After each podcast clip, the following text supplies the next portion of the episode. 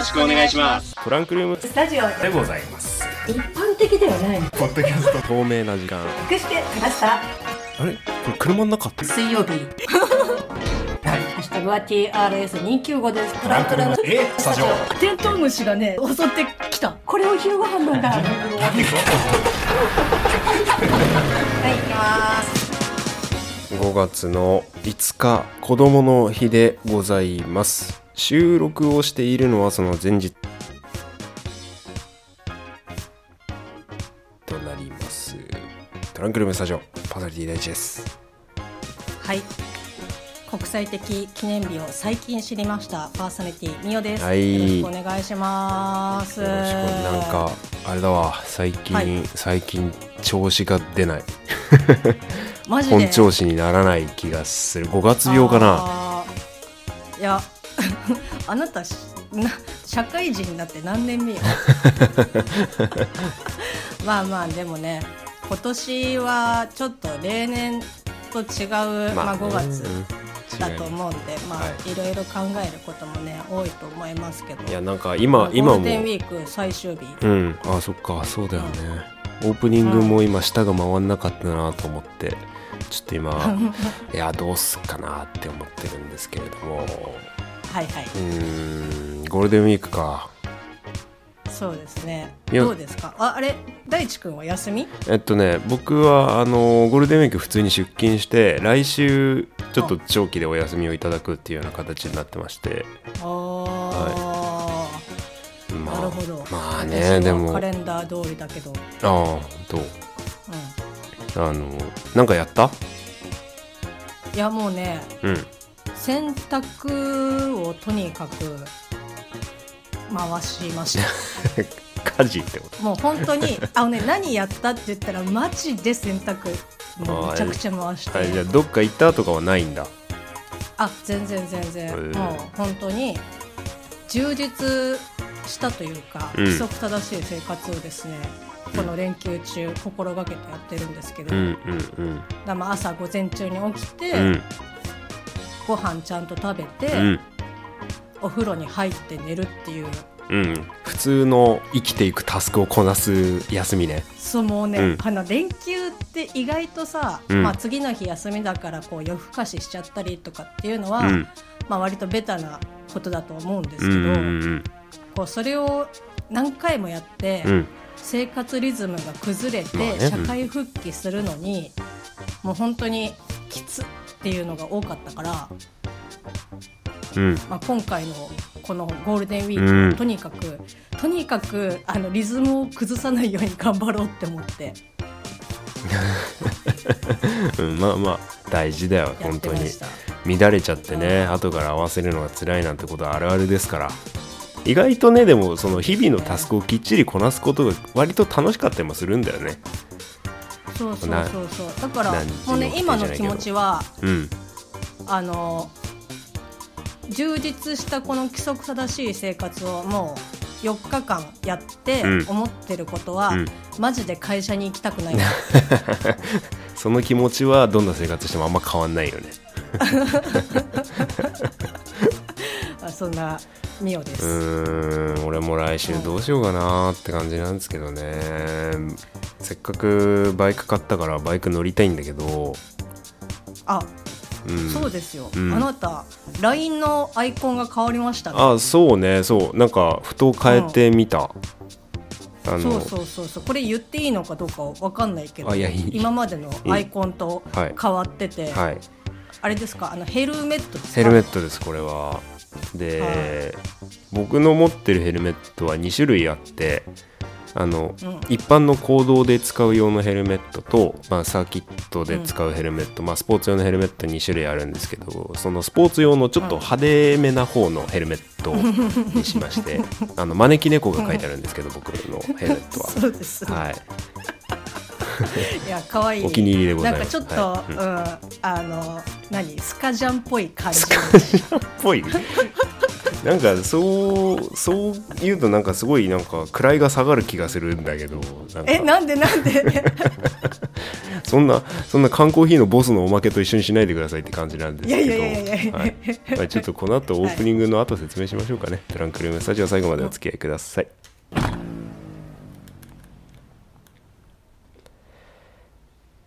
はい。2021年がもう始まって5ヶ月が経ちましたね、えー第215回トランクルームスタジオでございます。子供の日の配信どうぞお付き合いください。パーソナリティ第一です。はい。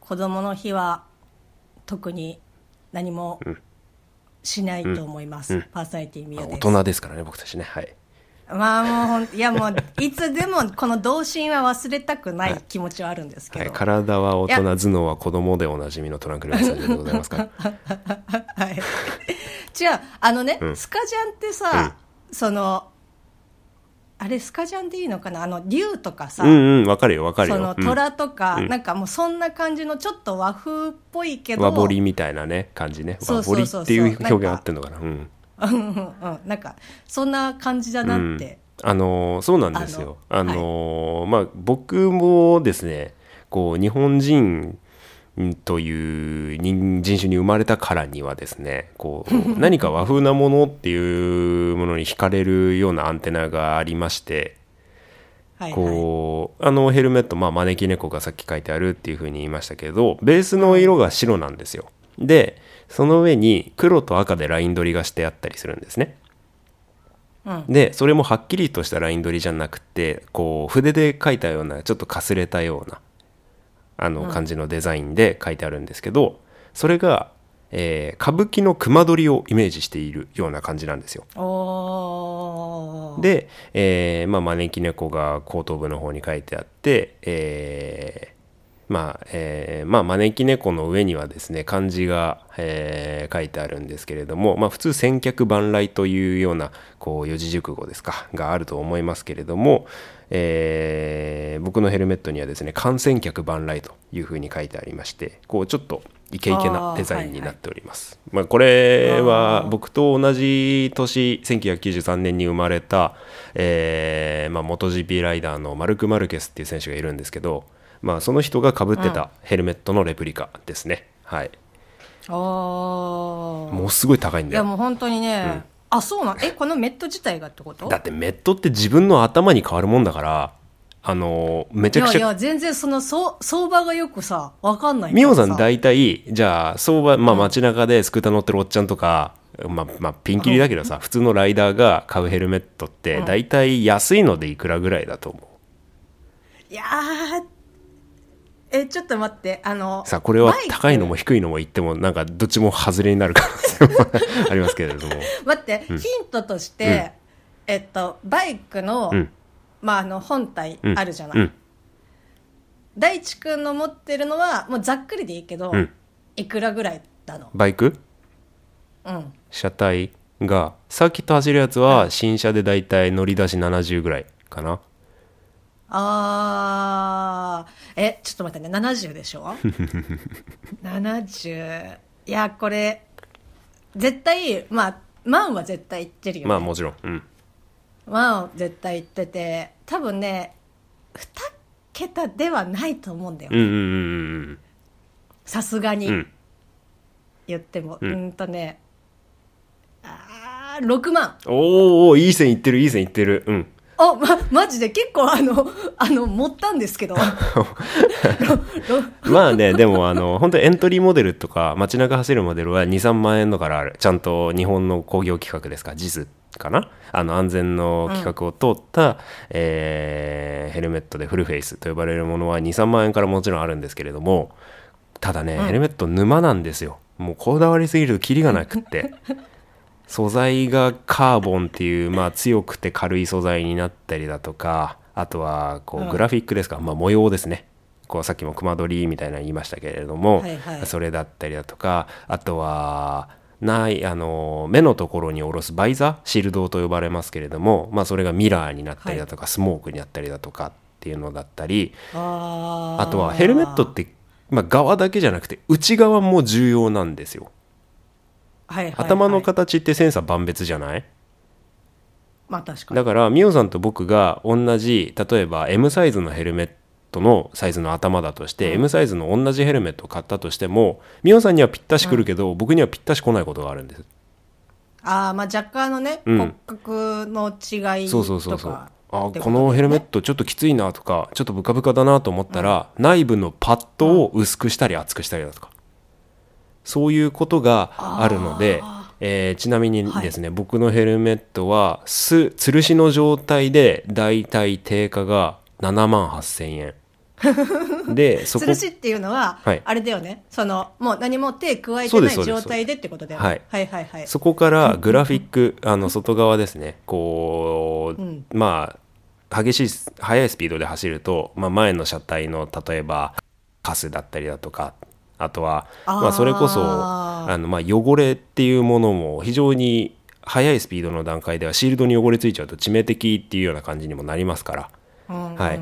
まあそういったことにも気を使ったりあと綺麗にしたいからっていうのでコーティング。ガラス系のコーティングが大体、大体でもまあ高いのだと1万円以上するけど、まあ、安いので済ませたりしてコーティング、あとはそれからさっき言った内部のパッドで僕の場合メガネをかけるんで、メガネが入るようなあの改良をしてもらったりもしてるんですよ。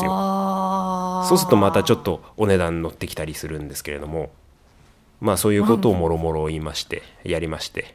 うんはい。で今奥さんが隣にいるのでお値段は伏せたいと思うんですけれども。まああのー78から乗ってるってことだね、まあまあそうですね。78からだいぶ乗りますねそういうのは。ああなるほどうねん。いやーでもすごいね、23万のメットとあの78万円のメット、もちろん同じ安全基準はクリアしているんですけどもちろんね。だけど、うん。軽さとかって全然違うのよ。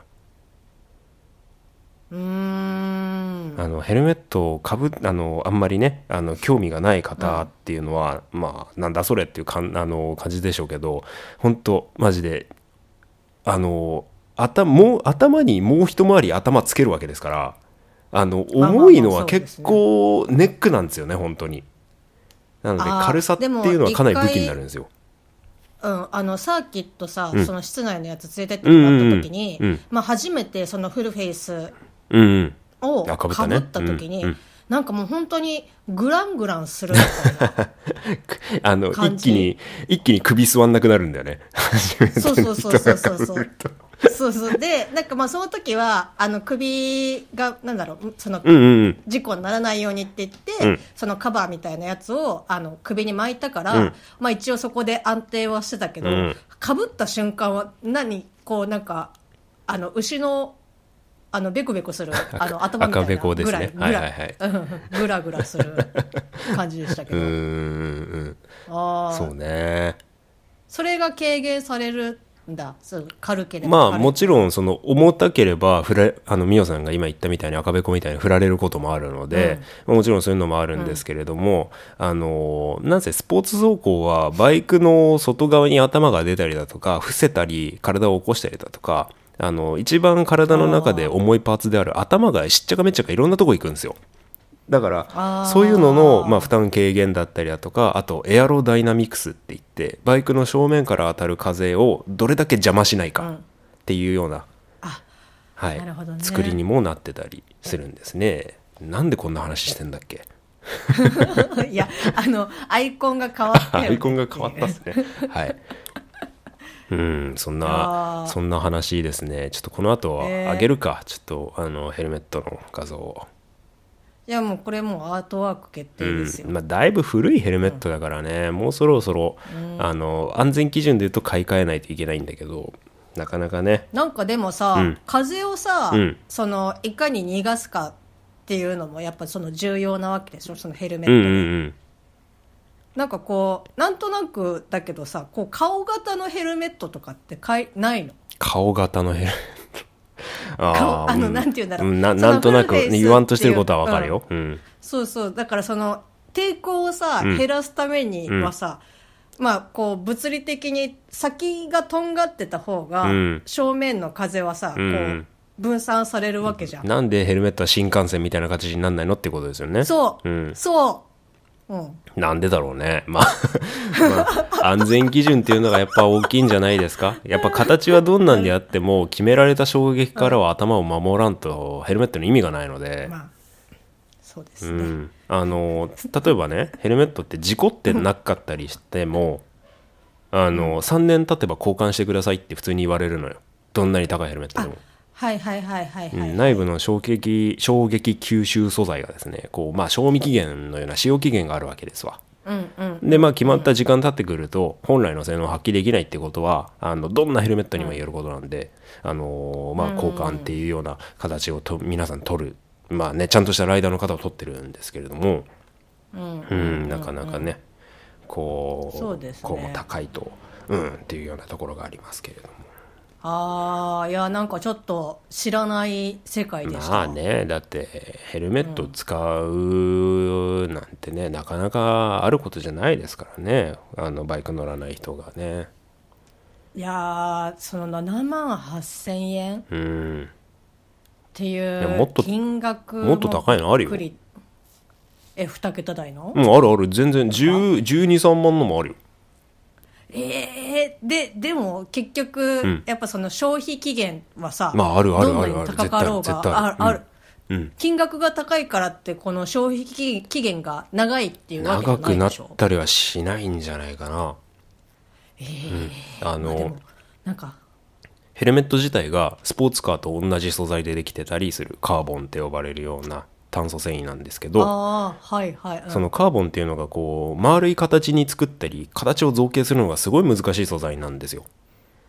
おう。うん、でまあ衝撃に対してはもちろんねあの硬いっていうようなメリットはあるんですけど、まあ、成形する手間もかかってくるしもはやカーボン自体超高いし、作るの大変だしみたいなのでそれで2桁もちろんしたりあと最近ねクラウドファンディングでこう募られて商品化したんですけれどもあのバイクの後頭部の部分に小型カメラがついていてあの、ドラゴンボールのスカウターみたいにこう目の前にこうビジョンが出るんですよ。後ろの映像が。え、後ろって必要なの？いやあのこうやっぱヘルメットをかぶってると視界はかなり奪われますよね。こう美桜さんも体験したと思うけど。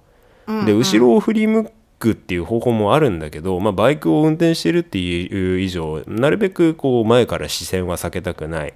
でこれまでまあ後ろの確認っていうのは振り返るかミラーという手があったんですけれどもまあ、はい。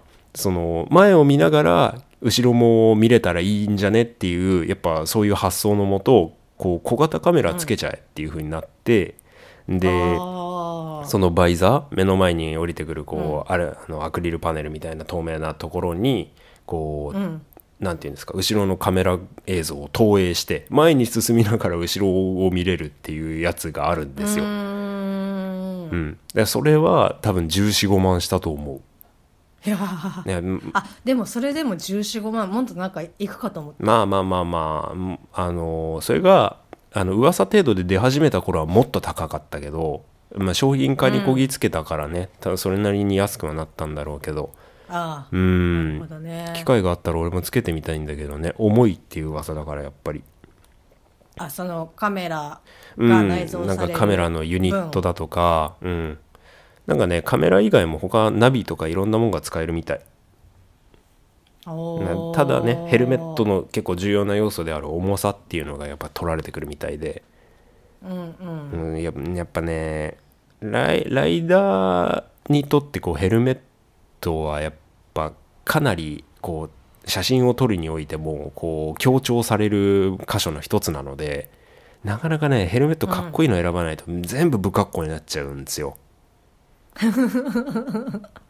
なるほど、うん、あの、ね。Google マップのさ目的地を選択する時のあのピンあるじゃん。赤い赤い赤いね。赤いボールがついたピン。あれみたいになるはい。のよ、かっこ悪いと。ああのどんなにうん。クオリティが高い地図でも、そうそうそうってこと？あのなあー。なんていうの？こうなんなんだろうな。うん本当本当にね爪楊枝にボールが刺さってるみたいなこうすごい変不格好に見えちゃうの ライダー自体が。ヘルメットの主張がこう強すぎたりしあの大きすぎたりすると。だからヘルメット選びって結構重要だったりするんだけど、ああすごいな LINE のアイコンの話からこんな伸びる。えさっきのさカメラのやつは、うんうん普通に走行してる時用にうん。使うってこと、それもちろんのもちろん。サーキット用とかじゃなくてうん。あの街の利用だろうね。サーキットだとそんなもん使えないから、うん。まあ、使ってもまあおかしくはないだろうけど、うん。うんうんうんうん。ああなるほどね。そうね。さまあでも、うん。安全的には確かにいいかうもん、まあね二輪の事故は減るのかどうか分かんないけど俺がつけたらはしゃいで後ろばっか見て逆にもう前全然見えてないと思うけどね。後ろ見えるよこれっつっていやー、ね。率的にどのぐらいなんだろうね。ん？いやそのさ結局、うん。見える、リアルに見える、その視界の面積っていうのはさあ。限られてるわけじゃない。なんかね広報何度とかやっぱちゃんとした案内はあったと思うけど YouTube にねあの出てますよ、あの映像が。使った時の映像が。ああ、なるほどね、まあ、せ宣伝チックになってしまうかもしれないですけどクロスヘルメットって呼ばれるヘルメットなんで皆さんぜひあのーぜひ映像を見てみてください。なんかね未来来たなって感じはする。うん皆さんもうダメだなんかもう俺ヘルメットの話で1本使っちゃってエンディングが流れてきた。今日スター・ウォーズの日なのに。なんかねヘルメットの話をしてる間やっぱ「スター・ウォーズの日」っていうのがあって頭の中にずっとダース・ベイダーがいるの。ダース・ベイダーの黒いマスクがスーコースーコー言ってんだけど。一向に私がやめない、うんいや いや俺も楽しくなっちゃったからいいんだけどさ。そうね。ちょっとゴールデンウィークはうーんバイク乗ろうかな。雨降らないといいなと思いますけれども。うん。うん、でね、うん、この前買った中古のバイクあるじゃないですか赤いバイク、うん、はいはい。はい、赤いバイクなかなかの年代物なんでもう調子が悪いんですよ。で一回走るごとにいろんなとこぶっ壊れてるんでちょっとなかなか なかなか完璧なツーリングっていうのはちょっとこれから先の話になりそうですけれどもお休み中にはレストア頑張ろうかな。うん。と思っております。第一でございました。あー一本使ってしまった。えーっとねえーっとね好きなキャラは R2D2 パーソナリティ第一と。はい、えー好きなキャラは BB8 パーソナリティミオでした。はい。アフタートーク。続理やりスターをモースをねじ込む。そうだマンダロリアンの話とかもしたいと思ってたんだ。あそうマンダロリアン私見れるのあまだ見てない。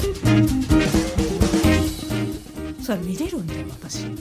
はいえー、215回お付き合いいただきましてありがとうございましたありがとうございえます、ーレックボタンを押す前マイクで撮る前ですけれども話すことが何にもねえと言ってたんですがこういざ回ってみるとあれも話したいこれも話したいみたいな感じになっちゃってですねちょっと今あーアフタートーク何を話そうかな そしてこんな説明に時間を使ってるじ余裕はないみたいな感じだったんですけれど皆さんマンダロリアンを見ていないということがこうそう。はい、判明しました。でもね今日から5月の4日からまたディズニープラスでですかね、えーえースター・ウォーズ」の新作アニメが公開ということで「スター・ウォーズ・バッド・バッチ」バッドパッチですか。